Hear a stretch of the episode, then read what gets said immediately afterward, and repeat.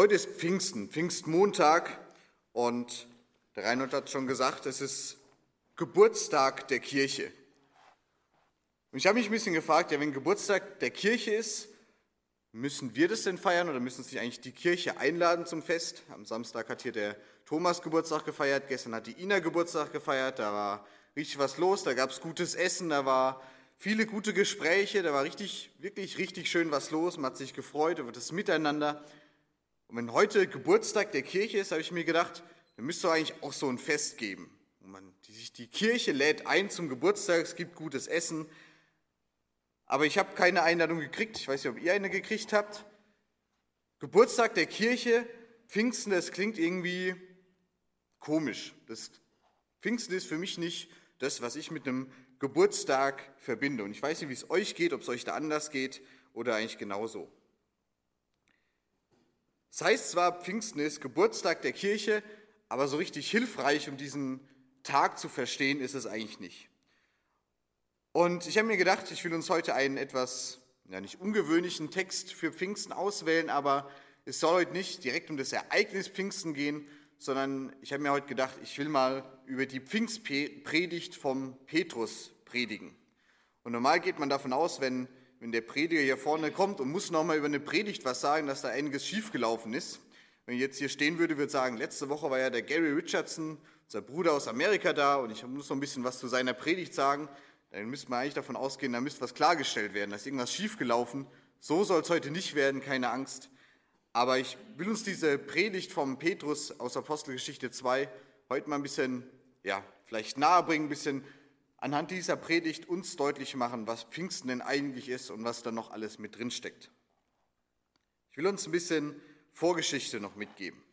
Tatsächlich ist Pfingsten so, das haben wir vielleicht oder hoffentlich schon mal irgendwo gehört, dass ja, die Apostel sich getroffen haben, viele Gläubige zusammenkamen und diesen Leuten der Heilige Geist geschenkt wurde. Ein bisschen vorher ist es so, bevor die ganze Gemeinde, alle, die da versammelt wurden, den Heiligen Geist bekommen, dann heißt es, dass in dem Haus, wo die Apostel sich getroffen haben, der Heilige Geist wie so ein Wind durchgerauscht ist und dann erst der Heilige Geist wie so züngelnde Flammen vom Himmel gefallen ist auf alle Gläubigen. Die Folge davon ist, alle reden irgendwie in unterschiedlichen Sprachen. Die Juden aus der ganzen Welt, die in Jerusalem zusammengekommen waren, hören das auch, dass plötzlich jeder das versteht, was diese Leute da sagen. Und die Reaktionen sind sehr unterschiedlich. Die einigen feiern das als Gottes Wirken, was es tatsächlich auch ist. Und die anderen spotten über sie, sagen, die wären doch betrunken, was ist mit denen denn los? Und Petrus hält dann diese Predigt. Zum einen, um diese aktuelle Situation zu erklären, um diesen Spott Einhalt zu gebieten, aber eben auch, um zu zeigen, was denn da wirklich gerade passiert ist. Ich lese uns diese Verse vor. Apostelgeschichte 2, die Verse 14 bis 41. Da trat Petrus vor die Menge und mit ihm die anderen elf Apostel. Mit lauter Stimme rief er ihnen zu, ihr Männer von Judäa, Bewohner von Jerusalem, lasst euch erklären, was hier vorgeht und hört mir gut zu. Diese Leute sind nicht betrunken, wie ihr meint. Es ist erst die dritte Stunde des Tages, also so ungefähr neun Uhr. Nein, was hier geschieht, das hat der Prophet Joel schon vorhergesagt. Gott spricht, das wird in den letzten Tagen geschehen. Ich werde meinen Geist über alle Menschen ausgießen. Eure Söhne und eure Töchter werden als Propheten reden. Eure jungen Männer werden Visionen schauen und eure Alten von Gott gesandte Träume träumen. Über alle, die mir dienen, Männer und Frauen, werde ich in diesen Tagen meinen Geist ausgießen und sie werden als Propheten reden. Ich werde Wunder tun im Himmel und ich werde Zeichen erscheinen lassen auf der Erde. Blut und Feuer, dichte Rauchwolken, die Sonne wird sich verfinstern und der Mond wird sich in Blut verwandeln. Dies alles geschieht, bevor der große und prächtige Tag des Herrn anbricht. Jeder, der dann den Namen des Herrn anruft, wird gerettet werden. Ihr Männer von Israel, hört diese Worte. Es geht um Jesus, den Nazaräer. Gott selbst hat euch gezeigt, wer er war. Mitten unter euch hat Gott durch ihn machtvolle Taten, Wunder und Zeichen geschehen lassen. Das wisst ihr ja selbst. Es war Gottes Wille und Plan, dass dieser Mann euch schutzlos ausgeliefert war. Und ihr habt ihn ans Kreuz geschlagen und umbringen lassen von Menschen, die das Gesetz Gottes nicht kennen. Aber Gott hat ihn auferweckt und aus der Gewalt des Todes befreit. Denn der Tod hat keine Macht über ihn und konnte ihn nicht festhalten. Deshalb legt ihm schon David die Worte in den Mund, ich habe den Herrn ständig vor Augen, er steht an meiner rechten Seite, damit ich nichts in Unglück gerate. Das macht mich von, ganzem Herzen froh, ob mein Mund jubelt vor Freude. Selbst wenn mein Körper im Grab liegt, gibt es noch Hoffnung. Denn du überlässt mich nicht dem Totenreich, du lässt nicht zu, dass dein treuer Diener verwest. Du hast mir Wege zum Leben gezeigt, Freude erfüllt mich, wenn ich vor dir stehe. Ihr Brüder, ich darf hier ja ganz offen sprechen, unser Stammvater David ist damals gestorben und wurde begraben. Sein Grab ist noch heute bei uns zu sehen. Er war ein Prophet. Er wusste, Gott hat ihn feierlich geschworen, einen seiner Nachkommen auf seinen Thron zu setzen. Weil David das vorausgesehen hat, konnte über die Auferstehung des Christus sagen, er wurde nicht dem Totenreich überlassen und sein Körper verwest nicht. David hat hier von Jesus gesprochen. Den hat Gott auferweckt, dafür sind wir alle Zeugen. Er ist emporgehoben worden, sodass er an der rechten Seite Gottes sitzt. Er hat vom Vater die versprochene Gabe erhalten, den Heiligen Geist. Den hat er über uns ausgegossen und genau das ist es, was ihr hier seht und hört. Denn nicht David ist in den Himmel hinaufgestiegen, er sagt nämlich selbst, Gott der Herr hat zu meinem Herrn gesagt, setz dich an meine rechte Seite, ich will dir alle meine Feinde unterwerfen, sie sollen wie ein Schemel für deine Füße sein. Daran soll ganz Israel mit unerschütterlicher Gewissheit erkennen, diesen Jesus, den ihr gekreuzigt habt, hat Gott zum Herrn und Christus gemacht. Soweit die Predigt von Petrus und dann heißt es, mit seinen Worten traf Petrus die Zuhörer mitten ins Herz. Sie fragten ihn und die anderen Apostel, was sollen wir tun? Petrus antwortet ihnen, ändert euer Leben, lasst euch taufen auf den Namen von Jesus Christus. Dann wird Gott euch eure Schuld vergeben und euch den Heiligen Geist schenken. Diese Zusage gilt für euch und eure Kinder und sie gilt für alle Menschen, die jetzt noch fern sind, denn der Herr, unser Gott, wird sie zum Glauben an Jesus hinzurufen. Mit diesen und noch vielen weiteren Worten beschworen Petrus die Leute und ermahnte sie, lasst euch retten, wendet euch ab von dieser Generation, die durch und durch schuldbeladen ist. Viele nahmen die Botschaft an, die Petrus verkündet hatte, und ließen sich taufen. Ungefähr 3000 Menschen kamen an diesem Tag zur Gemeinde hinzu. Ein etwas längerer Text und doch eine relativ kurze Predigt. Und wenn ich diesen Text lese, als ich mich darüber ja, schlau gemacht habe, in vorbereitet habe, da ist mir so ein bisschen was aufgefallen und ich habe so ein bisschen einen Einblick gekriegt, was Pfingsten was dieser Tag für Petrus bedeutet. Und an drei Punkten will ich uns heute mal entlang gehen, was ich glaube, was Petrus hier auch herausstellen will. Das eine ist, Gott zeigt uns unsere Schuld, Gott gibt mir seinen Geist und dann auch das, was daraus resultiert, will ich uns ein bisschen aufzeigen.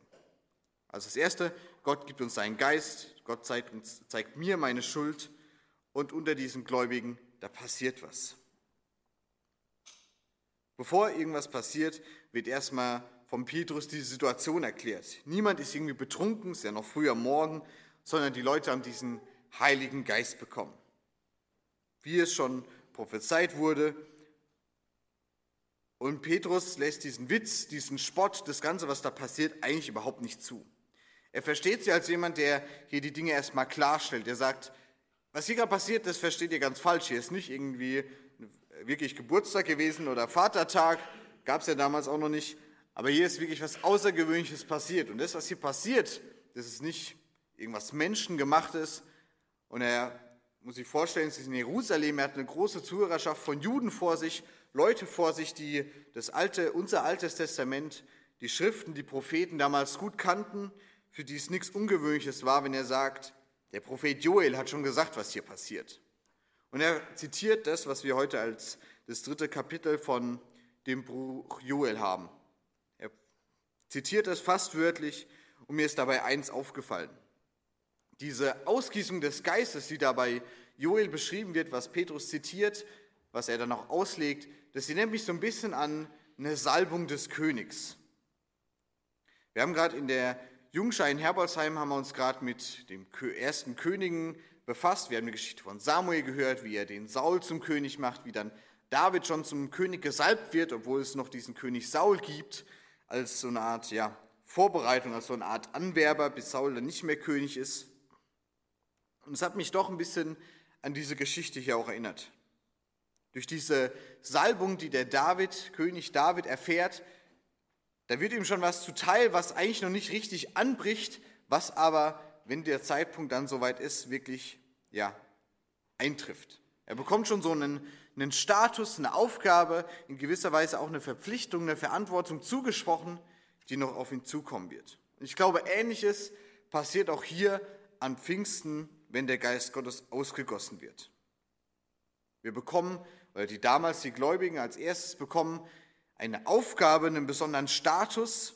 Das heißt hier prophetisches Reden, das Sehen von Visionen, Traumdeutung und vor allem das Wichtigste, die Rettung.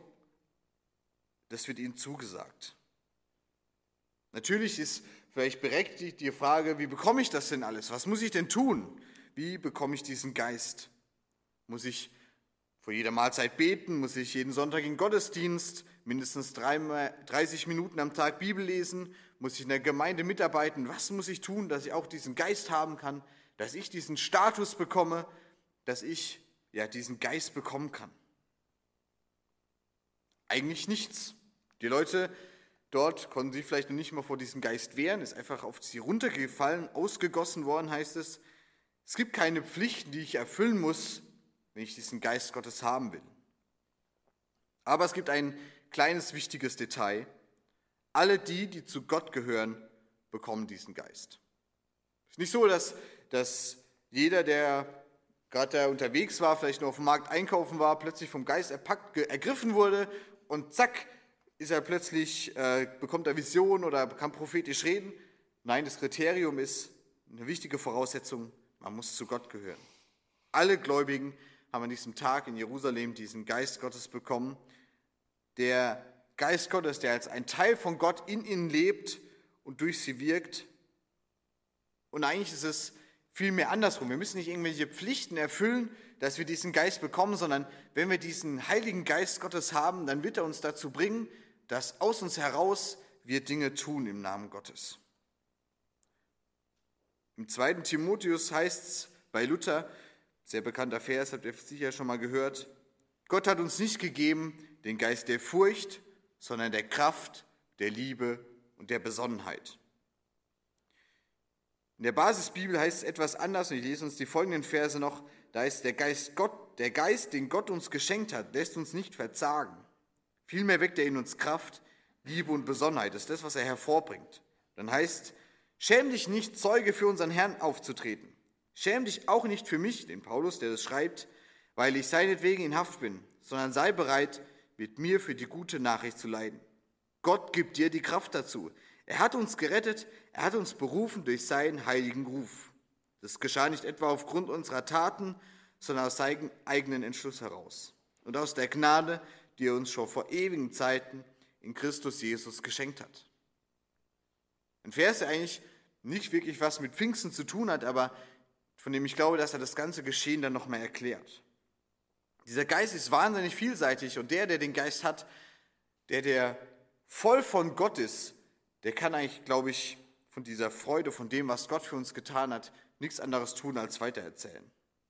Der Geist gibt Kraft, gibt Paulus in dieser Situation die Kraft, obwohl er im Gefängnis sitzt, von Jesus zu erzählen, von dieser Liebe, die er erfahren hat, davon zu zeugen, was Gott, was Jesus für ihn getan hat. Das ist kein, keine schöne Aussicht von irgendwas, was mal kommen wird. Wenn wir diesen Geist haben, werden wir irgendwann mal schön von Gott reden, sondern das ist real, das ist wahr. Gott hat uns seine Gnade, seine Liebe geschenkt durch diesen Geist und wir sind berufen, wir sind mit dieser Geist über uns ausgegossen worden. Und dieser Geist, der bewirkt so einiges. Paulus nennt es die Gnade in Christus Jesus. Man könnte auch sagen, es ist, dass der Geist, so schreibt es Petrus oder sagt es Petrus in seiner Predigt, dass der Geist auch etwas ist, der Erkenntnis schenkt über meine Schuld und meine Fehler. Gott zeigt mir meine Schuld, habe ich es mal überschrieben, diesen Teil. Petrus spricht, wie gesagt, in seiner Predigt an. Er zeigt die Schuld der führenden Juden in Jerusalem auf. Eigentlich der kompletten, auch politischen Führungsschicht. Ihr habt Jesus gekreuzigt, sagt er. Ihr habt ihn ans Kreuz schlagen und umbringen lassen von Menschen, die das Gesetz Gottes nicht kennen. Er nimmt da die Juden völlig in die Verantwortung. Er sagt, ihr wart's doch, ihr Juden hier in Jerusalem, die Schriftgelehrten, ihr wart, die Jesus ans Kreuz haben schlagen lassen. Ihr habt euch ein bisschen vielleicht rausziehen wollen, indem ihr die Römer beauftragt habt, ihn dazu zu lynchen, umzubringen. Leute, die Gott nicht kennen, die das Gesetz Gottes nicht kennen. Tatsächlich aber seid ihr dafür verantwortlich. Auch wenn ihr Juden es nicht wart, die die Nägel ins Kreuz geschlagen haben, ihr wart die, die ihn ans Kreuz geliefert haben. Tatsächlich ist Jesus auferstanden von den Toten. Petrus predigt nach Karfreitag und nach Ostern. Entschuldigung, und nach Ostern, er weiß, dass Jesus nicht im Grab geblieben ist, er sagt es auch selbst, er hat den Auferstandenen erlebt, er hat ihn gesehen, er hat die Wunden an ihm gesehen und er bezieht deshalb die Schuld nicht nur auf die Römer oder auf die Juden in Jerusalem. Er macht es ein bisschen größer, dieses ganze Osterereignis. Er sagt, Jesus ist nicht für diese Leute gestorben, die ihn angeklagt, die ihn ans Kreuz geschlagen haben, sondern er ist für uns alle gestorben. Wir alle sind von unserer Schuld befreit, weil Jesus am Kreuz gestorben ist, durch seinen Tod.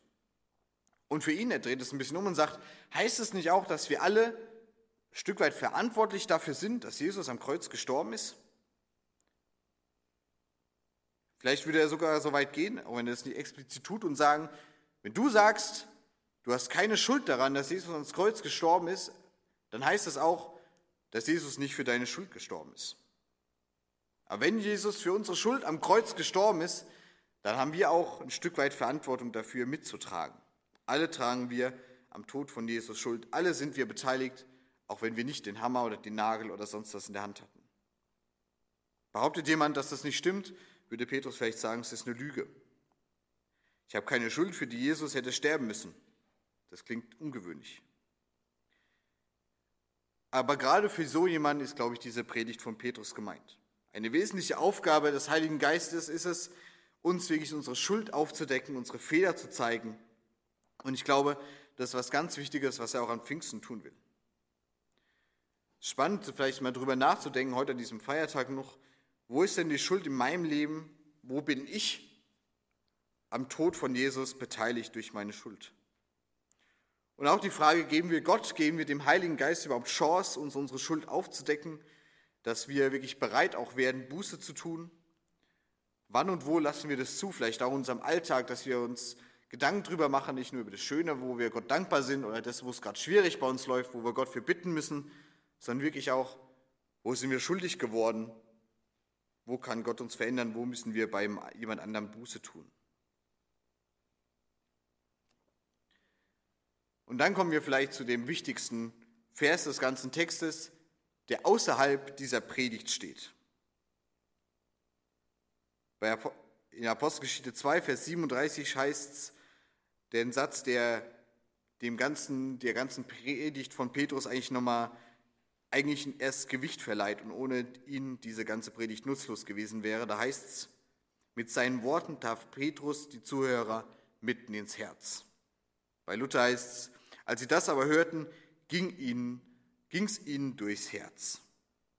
Ganz klar, die Menschen damals waren von dieser kurzen Predigt, von dieser kurzen Ansprache begeistert, im wahrsten Sinne des Wortes. Und ich wünsche mir das natürlich auch für meine Predigt, wenn ich hier vorne stehe, dass die Leute wirklich etwas von Gott mitnehmen, dass es ihnen ins Herz geht. Es geht nicht darum, dass es super formuliert ist, gut ausgedrückt, deutlich und verständlich gesprochen, hochdeutsch, dass es jeder versteht, ich wünsche mir das Predigen, dass das, was Gott zu sagen hat, dass das wirklich ins Herz geht.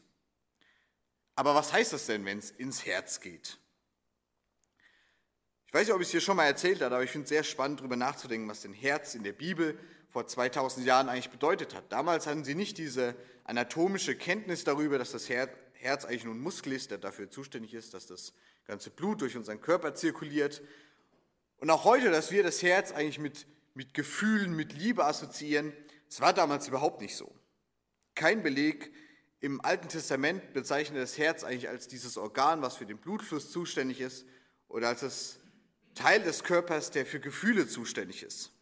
Das Herz im Alten Testament ist eigentlich für das Denken, für den Verstand zuständig. Zwei kleine Stellen dazu will ich uns vorlesen, um das noch ein bisschen deutlicher zu machen. Im fünften Buch Mose heißt es, der Herr hat euch bis auf den heutigen Tag noch nicht ein Herz gegeben, das verständig wäre, Augen, die sehen oder Ohren, die hören. Ganz klar, Augen sehen, Ohren hören. Das hat man, kann man relativ einfach rausfinden. Wenn man sich die Augen zuhält, sieht man nichts mehr. Hält man sich die Ohren zu, hört man nichts mehr. Aber das Herz, das kann man jetzt nicht irgendwie einpacken und gucken, was, welche, ja, was dann fehlt. Hier heißt es, das Herz ist für das Verstehen zuständig.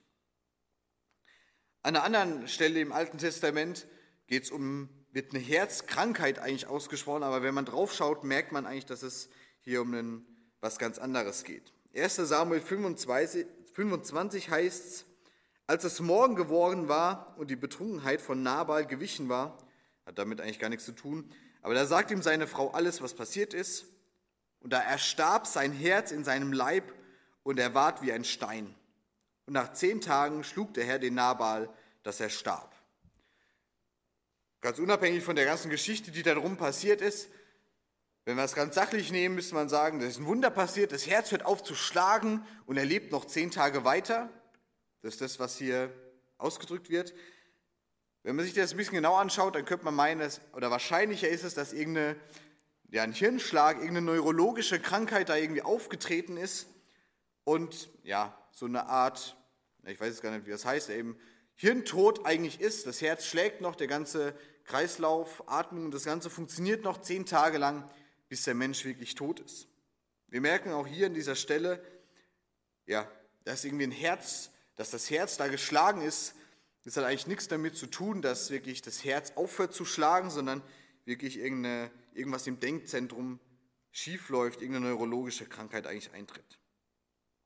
Auch dort, das Herz wird als was beschrieben, was eigentlich einen ganz anderen Sinn hat, als wir das heute wissen oder denken können. Was heißt das jetzt aber nun, wenn hier in der zweiten Apostelgeschichte es heißt, mit seinen Worten darf Petrus die Zuhörer mitten ins Herz? Ich denke, es heißt nichts anderes, als dass die Juden, die dort vor Ort waren, in dem Moment wirklich kapiert haben, was hier gerade passiert. Sie haben verstanden, wer Jesus ist. Sie haben verstanden, dass dieser Heilige Geist nicht irgendeine Gefühlsduselei ist, sondern dass es wirklich was mit ihnen und mit ihrem Leben zu tun hat.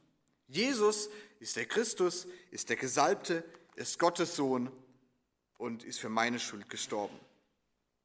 Und natürlich, die Reaktion der Leute ist es, sie fragen die Apostel, die, die das predigen, was sollen wir tun? Was ist das nächste jetzt, was wir tun sollen? Wir haben das kapiert, wir haben es verstanden. Was ist los? Lasst euch retten und taufen, ist immer der, so oder so ähnlich der Aufruf, den sie weitergeben. Und 3000 Menschen kamen allein an diesem einen Tag zur Gemeinde in Jerusalem dazu. Richtiger Boom, der da passiert und eigentlich eine fantastische Geschichte. Genialer Bericht von dem, was da vor 2000 Jahren passiert ist. Und vielleicht wünschen wir uns auch heute das manchmal noch, dass, wenn wir auf einer Konferenz sind oder hier eine Predigt hören, dass Menschen zum Glauben kommen. Es müssen vielleicht nicht gleich 3000 sein, aber doch der ein oder andere vielleicht. Menschen erkennen Jesus als ihren Retter und Heiland. Ganz so einfach ist es leider aber nicht immer. Denn selbst das Leben mit Jesus hat Folgen, damals genauso wie heute. Es geht natürlich als erstes darum, erstmal anzuerkennen, dass er unsere Schuld vergeben hat. Er hat alles weggenommen, was uns von Menschen und was uns von Gott trennt. Wir wollen, dass ja, wir ein Leben in Vertrauen auf Gott leben und wir wollen und wünschen uns vielleicht auch, dass dieses Leben Folgen hat. Wir sehen uns vielleicht danach, dass die Kraft Gottes in unserem Alltag sichtbar wird, dass wir ihn konkret erfahren und erleben können, dass wir die Auswirkungen seiner Macht in Klärung unserer wichtigen Lebensfragen vielleicht erfahren können. Aber wie kommt es dazu? Und ist das immer so einfach? Ich denke, das Wichtigste ist wirklich, dass unser Herz und unser Verstand für Gott zu öffnen. Dass wir anerkennen und annehmen und versuchen zu verstehen, er ist König und er ist Schöpfer. Petrus antwortet, ich will uns nochmal diese Verse lesen, die letzten, als diese Frage aufkommt, was sollen wir tun? Petrus sagt, ändert euer Leben, lasst euch taufen auf den Namen von Jesus Christus, dann wird Gott euch eure Schuld vergeben und euch den Heiligen Geist schenken.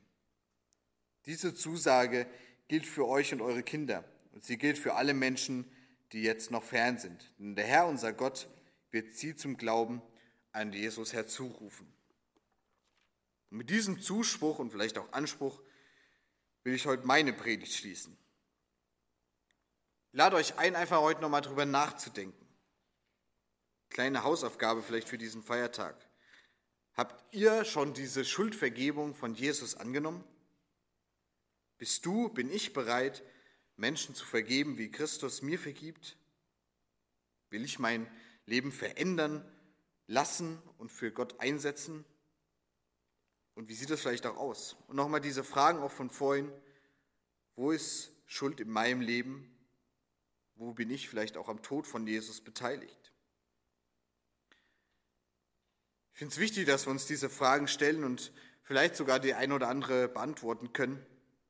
Es geht mir nicht darum, ein schlechtes Gewissen zu machen oder uns das ins Gewissen zu reden, weil es ist so. Jesus hat diese Schuld schon weggenommen. Sie ist weg. Aber vielleicht lohnt es sich trotzdem, sich seiner Liebe ja, zu vergewissern und das nochmal verzugegenwärtigen. Er hat wirklich alles weggenommen. Sein Geist, seine Liebe sind es jetzt, die uns erfüllen. Aber ich glaube, es ist wichtig auch, dass wir darüber nachdenken, welche Schuld, welche Fehler hat er denn weggenommen? Was ist es denn, wofür er für uns gestorben ist? Bin ich bereit, Menschen zu vergeben, wie er mir vergeben hat? Wo sind denn noch Fehler oder Schuld in meinem Leben?